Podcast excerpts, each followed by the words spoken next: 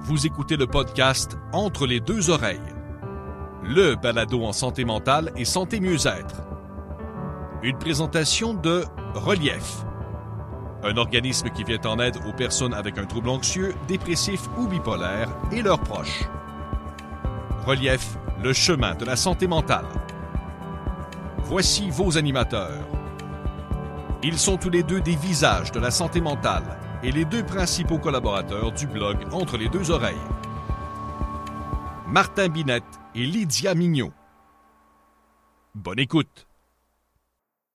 Bonjour à tous et bienvenue à cet épisode 1 de la saison 1 du balado en santé mentale Entre les deux oreilles.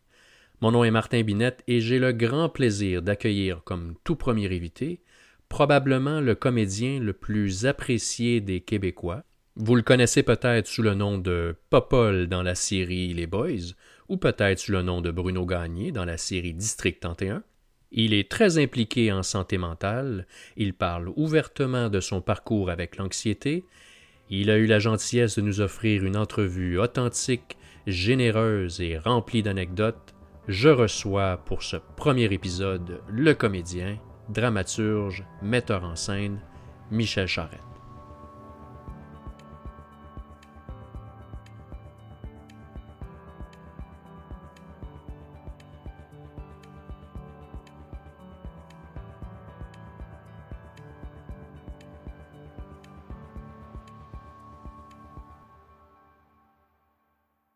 Salut Michel, comment ça va?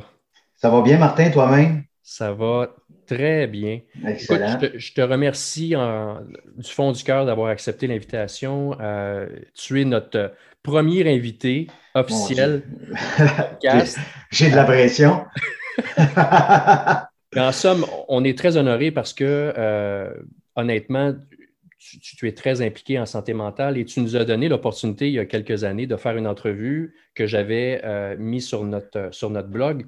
Mais là, on, lance un podcast puis on a dit, ben, qui d'autre que Michel Charette pour, pour être notre premier invité? je te remercie beaucoup d'être avec nous. Euh, ben, c'est un, un, plaisir partagé, là, Martin. Je t'ai posé une question déjà d'emblée. Je t'ai dit comment ça va? Puis là, tout de suite, je me suis dit, la première question, c'est il me semble qu'on la pose facilement, cette question-là, ces temps-ci. Hein. Comment ça va? Puis je te lance la balle. Oui, comment ça va? Mais tu trouves-tu qu'on l'a pris pour acquis, cette question-là, maintenant? Tout à fait. Euh, le réflexe premier de tout le monde, c'est de dire ça va bien, ça va bien, mais c'est pas vrai. On peut pas toujours aller bien, on n'est pas toujours euh, au top de notre forme, autant mentale que physique. Euh, souvent, j'ai l'impression qu'on dit cette formulation-là de ça va bien pour se débarrasser de gens bon, regarde, je ne veux pas qu'il rentre dans les détails, je ne veux pas qu'il rentre en profondeur, je veux juste dire que ça va bien comme ça. Je n'aurai pas besoin de parler de mes problèmes s'il me pose des questions ou si ça ne va pas bien physiquement ou mentalement ou peu importe. Mais oui, on l'a pris pour acquis. Mais euh, dépendamment de comment tu files aussi, s'il y a des journées que ça te tente de jaser, tu peux te dire aussi ça va, mais pas tant que ça, parce que telle, telle, telle, telle raison. Il y a des journées où tu dis oui, ça va bien, ça va bien, même si ce n'est pas le bonheur extrême ou l'espèce de nirvana, tu peux dire ça va bien, j'ai des petites préoccupations ici et là, sans nécessairement que ça soit si grave que ça. Mais tu sais, souvent, les gens aussi, c'est un réflexe de comment tu vas, c'est un réflexe. Salut, ça va? Oui, ça va. Et là, c'est un sujet clos, on pense à d'autres choses. Mais des fois, c'est ça va, oui, ça va. Es sûr que ça va bien? Parce que je te regarde ou ton ton de voix est différent ou tes yeux sont différents. Et à partir de ce moment-là, c'est là qu'on peut faire plus d'introspection ou d'aller plus en profondeur dans cette question-là. Mais effectivement, le comment ça va, des fois, est un peu lancé en boutade juste pour genre, bon, ben, c'est une forme de politesse, je vais le dire, puis je vais être débarrassé, puis après ça, on va passer à d'autres choses. Mais des fois, il faudrait plus prendre le temps de faire, écoute, je te pose une vraie question. Comment ça va? Et je ne m'attends pas à ce que tu me dises, ça va bien. Si ça va bien, tant mieux, mais si ça ne va pas, je suis là pour ça aussi, pour en parler. C'est sûr que des gens mettons, je me, je, euh, je me fais présenter quelqu'un pour la première fois. Bonjour, ça va bien? Oui, vous, parfait, OK. je ne suis pas intime, puis il n'a peut-être pas nécessairement envie de s'ouvrir à moi et j'ai peut-être pas nécessairement envie de m'ouvrir à lui non plus ou à elle. Mais un ami proche, une très bonne connaissance, il me semble que ça vaut la peine de s'attarder des fois à cette question-là plus profondément. Je ne peux pas passer à côté de parler de la COVID, Michel. Tu vas être mm-hmm. d'accord avec moi. Tout à fait. Euh, j'ai une personne euh, très près de moi qui est dans le domaine culturel qui, au mois de mars passé, a vu son monde complètement chamboulé, où est-ce que tous les contrats ont été euh, annulés? Ça a causé énormément d'anxiété, une insécurité, euh, même à certains niveaux, euh, tu développes pas juste une peur, mais même des symptômes dépressifs. C'est quoi ton constat par rapport au milieu dans lequel tu gravites? Qu'est-ce que tu as pu voir par rapport à l'impact de, cette pandémie dans le milieu culturel? Ben écoute, pour ma part, moi, je vais toucher du bois. J'ai la chance de faire de la télévision. J'en fais quand même pas mal. Ce milieu-là a été arrêté, mais pas tant que ça. au début mars, avril, mai, on ne savait pas trop ce qu'on s'en allait. Je vous parle de mars, avril, mai 2020, évidemment. Donc, ça a été arrêté, mais moi, je venais de sortir d'un gros, gros stretch de tournage de District 31 pendant huit mois. Donc, ces vacances-là étaient bienvenues. Euh, financièrement, ça allait, tout ça était correct, mes enfants étaient en santé. Bon. Alors, moi, je l'ai pris comme une vraie pause, comme des vraies vacances au début. Évidemment, euh, mon entourage immédiat de mes amis, c'est des gens qui font beaucoup de télé aussi. Sauf que j'ai des amis qui font juste des arts de la scène aussi, que ce soit des, du monde qui ne font que du théâtre, des humoristes, des concepteurs. Tu sais, on, parle, des gens qu'on voit sur scène, mais il y a toute une panoplie de gens qui travaillent en arrière de ça, c'est-à-dire, comme je te disais, des concepteurs, des éclairagistes, les techniciens, euh, etc. Donc, ces gens-là, les gens qui travaillent au théâtre, les guichets, les placières, les bon, alors là, ça a été un impact sur tous ces gens-là. Et tout a comme arrêté à un moment donné. Et moi, la chance que j'ai eue, c'est que ça a recommencé quand même relativement assez vite. Au mois de juin, juillet, on recommençait les tournages, évidemment avec beaucoup de protection, la distanciation, les mesures sanitaires étaient respectées à la lettre. Ce que la santé publique nous disait de faire, on le faisait. Par contre, tous les gens, comme je t'expliquais, qui ont, euh, qui ont été euh, obligé d'arrêter, de se mettre sur pause à cause du fait qu'il n'y avait plus de salle de spectacle d'ouverture, plus de conférences, plus rien. J'ai vu un impact difficile pour ces gens-là, mentalement, financièrement, physiquement. C'est des gens qui ont, il y en a dans certains cas qui ont été obligés de vendre leur maison, il y en a qui ont déclaré faillite. Et tous ces aspects-là de la vie quotidienne se reflètent évidemment sur la santé mentale. Comme tu disais tantôt, les symptômes de dépression sont apparus, de l'anxiété, euh, des idées noires, euh, comment je vais m'en sortir. Oui, c'est bien beau, ça va finir à un moment donné, mais j'accumule des dettes, des dettes, des dettes, j'accumule du retard. Les contrats que j'avais n'existent plus. Quand ça va repartir, on va être à peu près 5000 à vouloir la même job. Est-ce qu'ils vont repenser à moi? Donc, il y en a qui ont même réorienté, leur carrière et ont décidé de faire d'autres choses en mettant ce métier premier-là, qui est leur premier métier, qui aiment ça. J'aime profondément ma job, je suis privilégié, mais si j'étais obligé de faire d'autres choses, je le ferais par nécessité, par euh, alimentaire. Tu comprends? Dans, le sens d'alimentaire, c'est que je vais avoir besoin de gagner de l'argent. Donc, je vais faire quelque chose qui ne me plaît pas nécessairement, mais je vais être obligé de faire pour non seulement faire, me faire vivre, mais faire vivre ma famille. Tu comprends? Et souvent, dans ce milieu-là, c'est des gens qui sont ensemble. Le gars ou la fille, ou peu importe, si c'est deux filles ensemble, deux gars, peu importe, des fois, on fait le même métier. Alors, si les deux personnes se retrouvent dans la même situation, ça a un impact extrêmement difficile sur la santé mentale de ces gens-là. Donc, oui, j'en ai vu des gens pleurer de, découragement, pleurer d'anxiété, pleurer de dépression, faire qu'est-ce que je vais faire? À un moment donné, ton vieux gagné, tu n'en as plus. Là. Puis la banque, là, c'est pas un puits sans fond. Puis la PCU, c'est bien beau, mais ça a ses limites. Alors, tu fais quoi dans ces situations-là? Est-ce que tu crois, est-ce que tu sens, toi qui, es très impliqué en santé mentale, tu participes à plusieurs campagnes et, tu penses-tu que ça va avoir un impact, cette COVID, cette pandémie, sur changer les perspectives et les perceptions autour de la santé mentale? Bien, j'espère en tout cas. Puis, tu sais, on en parle plus, puis on fait beaucoup plus de, prévention, puis beaucoup plus de campagnes de publicité. Tu sais, tu disais, on sent une certaine détresse. La violence conjugale a toujours été là c'est sûr qu'à la base, ces hommes-là étaient violents, mais j'ai l'impression que le fait que cette oppression-là de la COVID a accentué les choses, malheureusement. Et c'est encore tabou, mais les hommes ont encore beaucoup de misère à dire je ne vais pas bien, je vais aller chercher de l'aide. Tu parles à des psychologues, c'est encore 85% c'est des femmes qui consultent, ce pas des hommes. Euh, heureusement, moi, j'ai une blonde extraordinaire qui m'a poussé à consulter et qui m'a dit non, c'est pas, c'est pas, c'est pas tabou. Au contraire, quelqu'un qui est diabétique va aller voir un docteur puis il va se piquer toute sa vie pour l'insuline. Quelqu'un qui va pas bien dans sa tête a besoin d'aide puis les, psychologues ou les, psychiatres ou peu importe sont là pour ça. C'est pas un problème de santé physique, c'est un problème de santé mentale, c'est la même chose. Moi, je mets ça au même niveau, ou sur le même palier.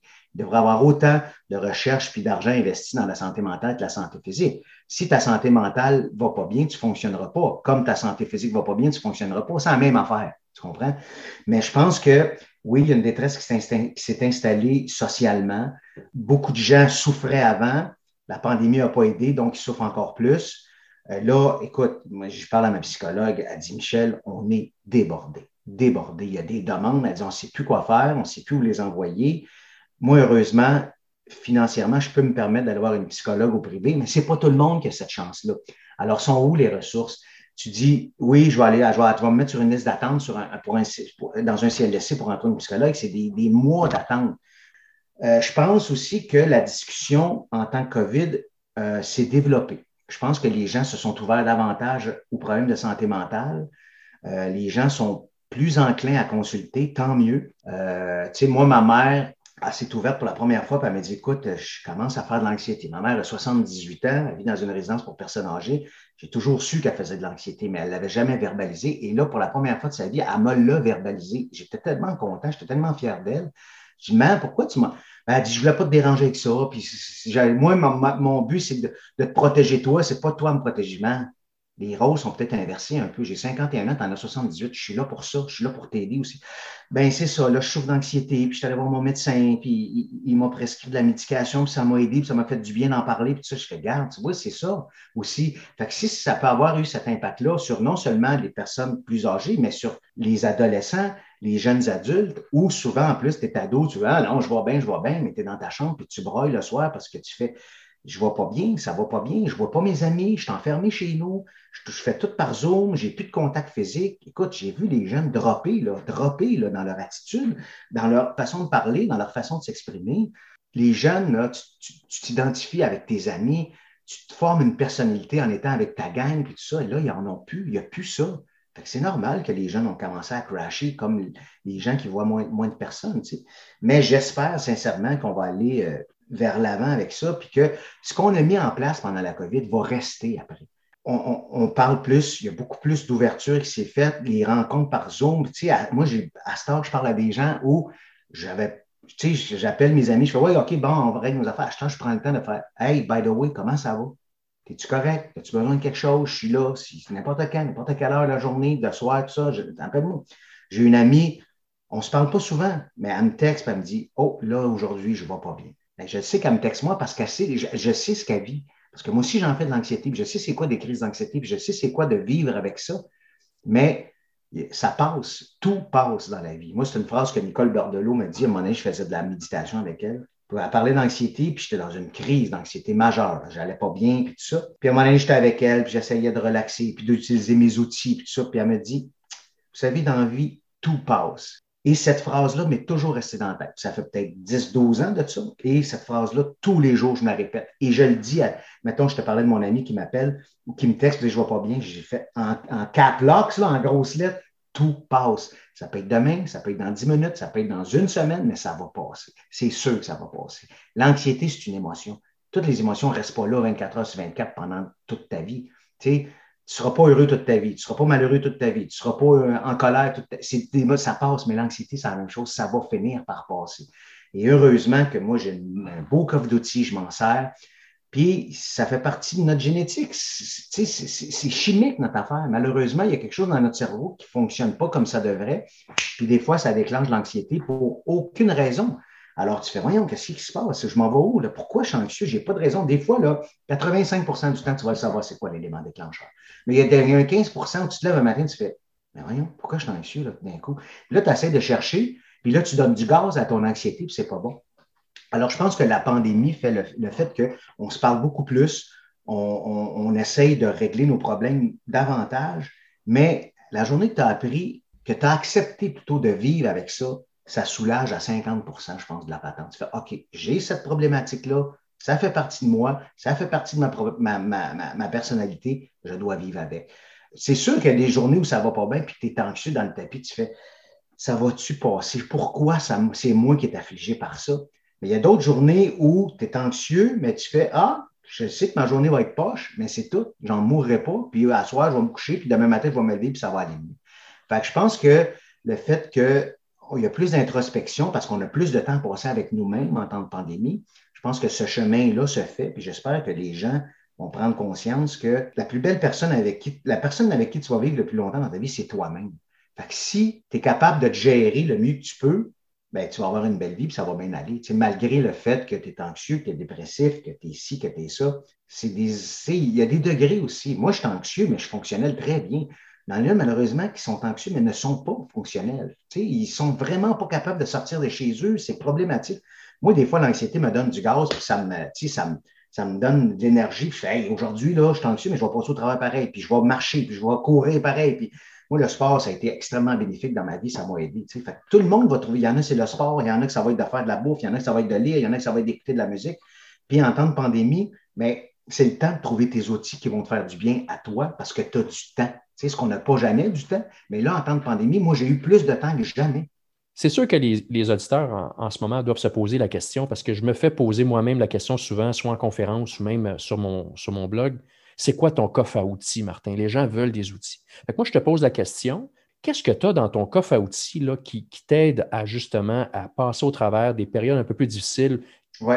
Ben écoute, euh, moi, la première fois que j'ai été mis en contact avec l'anxiété, j'étais tout jeune parce que je viens de parents anxieux, donc évidemment, il y a une partie d'hérédité là-dedans, une partie dans la façon dont tu été élevé, puis tout ça. Et c'est pas quelque chose qu'on parlait à la maison parce que mon père disait toujours ah, je suis stressé, je suis stressé, mais c'est des, choses aussi qui n'étaient pas non plus, on n'en parlait pas tant que ça, tu sais, comme la bipolarité ou la, à l'époque, on appelait ça la maniaco-dépression aussi. Ça, c'était pas des choses qui se parlaient beaucoup. Alors, moi, j'ai toujours été anxieux et euh, ce qui me calmait beaucoup, c'était la nourriture à l'époque. Donc, j'ai eu des problèmes de poids parce que je me, disais, je vais remplir le vide, je vais remplir cette anxiété-là, ça va me calmer. Puis ça me calmait sur le coup, mais après ça, ça continue. Et à un moment donné, en 2005, j'ai eu des problèmes de santé assez sérieux, des, problèmes de santé physique. Et euh, un an après, peut-être ça, j'ai vraiment fait un, choc post-traumatique par rapport à ça. Et c'est ma blonde qui était extraordinaire là-dedans. Elle dit Michel, elle dit Je pense que tu as des problèmes d'anxiété, tu as des problèmes de, pas de dépression, mais un choc post-traumatique. Elle dit Va donc consulter. Hey, on va me consulter psychologue, c'est juste les fous qui vont voir les psychologues, ça n'a pas de sens. J'ai fait, bon, je vais y aller, là, mais pour voir c'est quoi. Et j'ai rencontré une fille extraordinaire, puis euh, c'était ma première psychologue, parce que là, j'en vois une autre, mais j'ai fait un longtemps avec elle qui s'appelait Barbara Chalifou. Je la nomme parce qu'elle a été extraordinaire avec moi.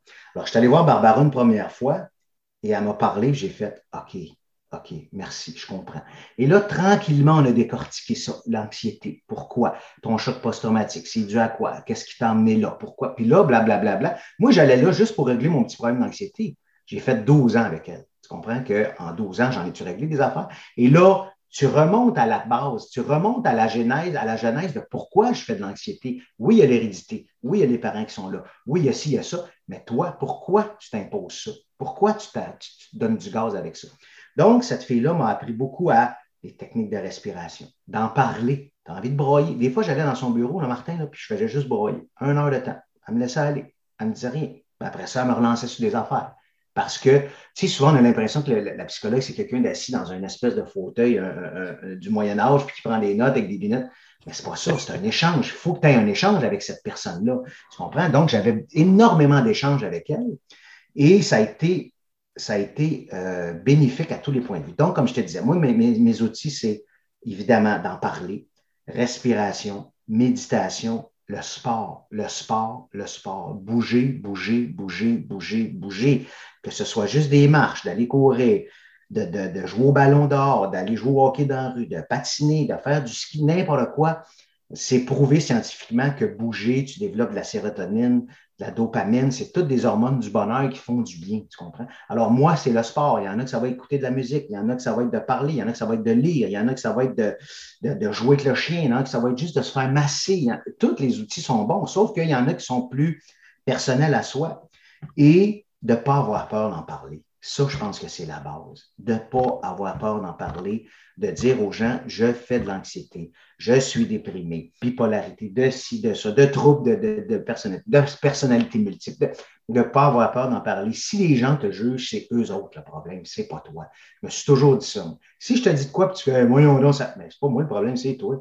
faut apprendre à se connaître aussi. Il faut apprendre à percevoir bien des choses. Il y a des affaires que je vais faire, je vais faire Oh, là, je sais que je m'en vais dans le mur. Ah, si je m'en vais dans le mur, là, pourquoi je vais? Mais je vais y aller pareil parce qu'on est mal fait. Des fois, on pense qu'on est correct. Et c'est quand, moi, là, le, principe de base que j'ai, fait, c'est quand je vais bien, c'est là que je les utilise encore plus, mes outils. Pour justement, quand je vais arriver à une période où je vais frapper un mur, ou comme tu dis, je suis dans le curve, là, je vais poigner de la garnotte, puis je vais avoir de la misère à revenir, c'est ces outils-là qui vont m'aider. Mais si je ne les mets pas en pratique pendant des mois parce que ça va bien, je dis, hey, ça va bien, j'ai plus besoin. Tu sais, mettons, quelqu'un dit, ah, ça va bien, je ne prends plus mes pilules, ça va bien, je ne fais plus ma méditation, hey, ça va bien, j'ai plus besoin de faire de sport, hey, ça va bien, je recommence à boire, hey, ça. C'est là que ça va mal aller. Fait que ces outils-là qui sont implantés, dans mon cas, moi, j'essaie de les mettre en pratique 365 jours, 24-7, parce que je sais que là, ça va bien, j'en profite. Mais c'est un outil que j'essaie de garder toujours en mouvement puis toujours en action. Parce que je me dis, quand ça va aller mieux, quand ça va aller mal, ces outils-là vont être encore huilés, puis vont être encore bien présents en moi, puis ça va m'aider que cette période d'anxiété extrême-là dure moins longtemps et soit moins intense aussi. Tu comprends? Elle va être là, je sais qu'elle est là, j'ai accepté qu'elle soit là, j'ai accepté de vivre avec, mais je mets mes outils en place, j'utilise mes outils peut-être un peu plus. Ma psy est là, ma blonde est là, mes amis sont là, j'ai mes outils, je suis équipé, je suis en business, je vais passer au travail comme j'ai passé au travail des 10, 15, 20, 100 autres crises que j'ai Tu comprends? Un de, mes outils, c'est d'écrire. Man, j'ai rempli des cahiers et des cahiers et des cahiers de aujourd'hui, je me sens comme ça. C'est quoi que j'ai fait? Qu'est-ce que j'ai fait pour essayer d'aller mieux? J'ai fait ça, ça, ça, ça, ça. Et des fois, là, c'était juste une page, le 8,5 par 11, c'était juste écrit positif, en gros, en jaune, avec des flashs rouges pour faire positif, reste positif. Parce que ce qui nous envahit dans ces moments-là, c'est souvent les idées négatives. Et là, on leur donne du gaz. Et là, je fais, OK, là, pourquoi je m'en vais dans le négatif? Je fais, non, au contraire. Oui, c'est tough, mais il y a une solution. Oui, ça va pas bien, mais je sais que ça va aller mieux plus tard. Blablabla, blablabla, blablabla. Bla, bla. Et là, tu te construis un scénario par rapport à ça. Et souvent, des fois, j'ai pas envie d'écrire, mais je fais juste relire les choses que j'ai écrites. Tu sais, je fais, OK, ah, cette journée-là, j'allais pas bien, mais garde ma journée. J'ai commencé avec un paragraphe négatif. Whoop, à 10 heures, j'ai réécrit, c'était mieux. À 2 heures, j'ai réécrit, ça allait beaucoup mieux. Puis le soir, j'étais capable de me calmer, prendre un bain tranquille, chaud, puis d'écrire dans mon livre. Ben, écoute, aujourd'hui, ma journée était tough, mais à soir, je suis bien, je relaxe, je suis content, j'ai passé au travers, je me suis aidé, puis je me suis entouré de personnes positives, puis j'ai jasé de mes problèmes avec ma blonde qui m'a écouté, qui m'a encouragé, qui m'a dit Michel, tu sais que ça va aller mieux demain. Juste se faire dire ça, c'est 50% du problème de régler. En terminant, euh, Michel, je, dois absolument te, parler de District 31. Oui. Euh, écoute, quand on s'est parlé en 2018, je me rappelle, il y a une phrase qui m'avait marqué. Euh, on, va se dire les vraies affaires. Tu es vraiment un, comédien qui est, adoré depuis plusieurs années par, par les Québécois. Tu le voyais, toi, d'une façon, puis je me rappelle la phrase que tu m'as dit. Dis-moi, je suis un bon joueur. Tu aimes beaucoup le hockey. Tu as dit je suis un bon joueur de troisième trio. Je travaille fort d'un coin, puis euh, on me donne des rôles parfois, puis je les travaille fort. tu avais, une grande fierté de tout ce que tu avais accompli. Là, District 31 vient d'arriver, puis on s'entend que euh, le succès et tu as gagné des prix et euh, c'est absolument extraordinaire. ma question est la suivante. Comment on se sent maintenant de jouer sur le premier trio? ouais, je suis sur le premier trio puis je suis sur le power play aussi. Euh, écoute, comment on se sent, Martin? Écoute, tu fais ce métier-là, puis ça serait de la bullshit de dire Oh, moi, je fais ça parce que je on, est, on veut, la reconnaissance des gens, on fait ça pour se faire aimer, on, le fait pour les gens. Oui, je le fais parce que j'aime ça, comme je te disais tantôt, j'adore mon métier, tout ça, mais on le fait pour les gens, puis on le fait pour, pour être aimé, puis on, veut ces rôles-là. Je veux être sur le power play le restant de ma carrière, je veux être sur le premier. Tu sais, sûr, je suis privilégié, je suis extrêmement privilégié. Ça fait presque 30 ans que je fais ce métier-là. Tu sais, j'ai toujours gagné ma vie avec ça. J'ai jamais eu besoin de faire des à côté. Tu sais, combien d'amis à moi qui ont été obligés d'être serveur dans un restaurant, barman, euh, peu importe quoi, parce que, tu sais, c'est un, un beau métier, mais on est au Québec, le bassin de population est petit, on n'a pas les budgets des Américains ou des Européens. Pour faire un salaire décent, il faut faire plusieurs choses ici. On n'a pas le choix. C'est pour ça que les acteurs ici, on fait du théâtre, du cinéma, de la télévision, de la voix, du doublage, euh, porte-parole de ci, parce que faut gagner notre vie aussi, tu comprends bien. Alors, euh, c'est ça. Puis, ben, écoute, je suis extrêmement privilégié. Euh, j'en dois, je dois beaucoup cette place-là dans le district 31 à Fabienne Larouche et Michel Trudeau parce que moi, j'avais, je faisais 30 vies avant, l'autre quotidienne de Fabienne. Et là, ils ont dit, bon, mais 30 vies va finir. Fait que là, on commence sur une nouvelle affaire qui s'appelle District 31. Et euh, évidemment, ils voulaient partir avec une nouvelle équipe, des nouveaux acteurs, puis tout ça. Puis c'est Fabienne et Michel qui ont dit à Luc, écoute, nous autres, on aimerait ça continuer l'aventure avec Michel Charette. C'est un gars d'équipe, comme tu disais. C'est un trooper, puis euh, il, connaît aussi la, la, routine d'une quotidienne. Ça fait cinq ans qu'il en fait. Puis je pense qu'il pourrait aider les, nouveaux qui commencent, pas à les, les diriger, mais juste de leur expliquer un peu c'est quoi une quotidienne, puis l'ambiance, puis on travaille vite, puis tout ça, tu sais. Puis euh, Luc Dion faisait Ouais, mais on l'a vu beaucoup, tout ça. Puis en fait, non, on veut vraiment continuer avec lui. Fait qu'on veut qu'il soit qu'il fasse partie de l'aventure. Et Luc Dion a fait Ah, je pense à un rôle qui s'appelle Bruno Gagné, mais il va arriver un petit peu plus tard, là, puis euh, il est spécialisé dans les enlèvements d'enfants, puis tout ça. Fait que Fabien, elle me dit ben, écoute, ça serait ce rôle-là, on ne sait pas trop comment ça va se développer, puis tout ça.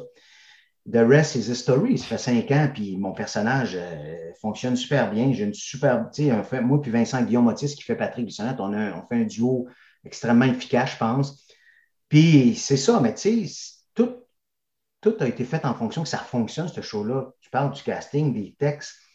Euh, une série policière, c'est ce qui cartonne le plus à travers le monde, que ce soit en Europe, euh, en Amérique latine, euh, aux États-Unis, des séries policières, ça, ça, intrigue tout le monde. Puis là, ici, les gens se sentent concernés parce que c'est proche de la réalité. Nous autres, les plus beaux compliments qu'on a, c'est quand c'est les policiers qui nous disent Hey, on y croit, puis tout. Bon, il y a des affaires qui ne se peuvent pas, mais en même temps, des fois, je me plais à rappeler aux gens c'est une fiction. Bruno Gagné n'existe pas. tu sais, moi, quand ma journée de tournage finit, je raccroche le costume dans ma loge, puis Bruno, il reste là, puis il recommence le lendemain. Mais ce qui est le fun, c'est que c'est ça, ça marche bien. Puis évidemment, un succès comme ça, tu en apportes d'autres. J'ai des opportunités maintenant de rôle. Puis tu sais, j'ai un beau problème en ce moment, c'est que je refuse du travail parce que j'ai pas j'ai pas plus que 24 heures dans une journée. Et je suis un privilégié. Je suis où je voulais être peut-être un peu plus tôt dans ma carrière, mais je peux pas, peux pas revenir en arrière. Puis, tu sais, comme je te disais, longtemps, j'ai joué sur le troisième trio, mais j'ai travaillé fort. Puis, tu sais, les me disaient, puis des fois, ils m'emmenaient sur le premier trio, puis hop, on va te retourner sur le troisième, tout ça, mais j'ai toujours été là, j'ai toujours fait partie du paysage télévisuel. Et là, ben, comme tu disais tantôt, c'est moi qui ai la POC, c'est moi qui ai la chance. Puis j'ai envie de tirer mon monde vers le haut. J'ai des opportunités. J'essaie de travailler mes, faire travailler mes amis avec qui je travaille depuis longtemps. C'est pas vraiment le rôle de ma carrière, on s'entend. Évidemment, j'espère que ma carrière finira pas demain matin. Mais en ce moment, j'ai eu des super projets. On peut parler de Radio Enfer, on peut parler des Boys, on peut parler de Ladies Night au théâtre, on peut parler de tout ça. Mais je pense que le rôle qui m'a, qui, s'est approché de plus de moi, c'est probablement Bruno Gagné dans le District 31. Et ça a le succès que ça a, ben, tant mieux. Nous autres, on peut pas on peut pas demander mieux. Michel, honnêtement, je, dois terminer en, te disant un gros merci parce que euh, tu as été excessivement généreux envers, euh, envers Entre les deux oreilles toutes ces années. je veux te remercier d'être une de ces voix-là qui, s'élève et qui veut lancer la conversation et le dialogue en santé mentale. Et, ça, je l'apprécie beaucoup et, je t'en remercie euh, du fond du cœur. Ben, ça me fait grand plaisir. Merci de l'invitation. Puis, tu sais, c'est important j'ai animé un documentaire sur la santé mentale, puis Lydia faisait partie de ce documentaire-là. Je, me suis pris d'affection non seulement pour elle, mais pour son frère et ses parents. Tu sais, j'ai eu l'occasion de parler à son frère, à Francis, j'ai eu l'occasion de parler à ses parents. Sa mère m'a arraché le cœur quand elle parlait de, Lydia, son père aussi. Et c'est des gens qui ont eu une ouverture d'esprit puis qui sont conscients de ça maintenant. Et je pense que Lydia, Lydia sait aussi que elle peut en parler à son frère. Son frère a été déterminant dans sa démarche et ses parents aussi. Et je trouve ça beau. Je trouve ça beau que des parents qui étaient peut-être pas nécessairement enclins à, avoir une ouverture par rapport à ça, mais qui là, comme leur monde a changé. Puis que je t'en parle, j'ai la chair de poule, je trouve ça beau ce qui s'est passé dans cette famille-là. Puis pour moi, Lydia est importante dans ma vie par rapport à ça. Puis quand elle m'a parlé que peut-être que tu voulais qu'on se voit, tout ça, j'ai fait sans hésitation, j'ai dit go, je le fais pour non seulement Lydia, mais pour toi aussi, pour ce que tu as fait. Parce que, tu sais, la journée que tu as dit, la journée que j'ai décidé d'en parler, tu sais, je me souviens, c'est quand, Robin Williams s'est enlevé la mort, tu as fait, écoute, c'est un homme, il vivait la même chose que moi, j'ai pas envie de finir de même, moi non plus. Puis tu as décidé, à partir de ce moment-là, d'en parler. J'ai fait, bravo, bravo. Puis là, ben, ça a fait des petits. Alors, pour moi, c'est important. Puis, euh, je trouve ça très beau ce que vous faites. Puis, le, le, le podcast est important. Puis, ne serait-ce que si ça peut juste allumer ou faire réagir ne serait-ce qu'une personne qui a cherché les outils qu'il a besoin puis l'aide qu'il a besoin, je pense que notre job va être fait. Écoute, c'est euh, de la musique à mes oreilles. Comme, ah, super. Et, je, te remercie et euh, passe une belle journée. Merci, mon beau Martin, pareillement. bonne chance avec le podcast. Je suis sûr que ça va bien aller. Ceci conclut le premier épisode de la saison 1 du balado Entre les deux oreilles. Quelle belle entrevue, j'espère que vous avez apprécié autant que j'ai eu du plaisir à la faire. J'aimerais d'ailleurs remercier Michel Charette pour sa grande générosité. J'aimerais aussi remercier notre commanditaire Relief, Relief le chemin de la santé mentale. Si vous avez évidemment apprécié cet épisode, pourquoi pas le partager? Vous pouvez également commenter, vous pouvez nous poser des questions, il nous fera plaisir de vous répondre. Venez nous voir également sur nos plateformes, que ce soit Facebook, Instagram, Twitter et LinkedIn. Venez nous voir sur notre site internet www.entrelesdeuxoreilles.ca. En mon nom personnel, Martin Binette, et au nom de Lydia Mignot, nous vous souhaitons une belle journée et à la prochaine.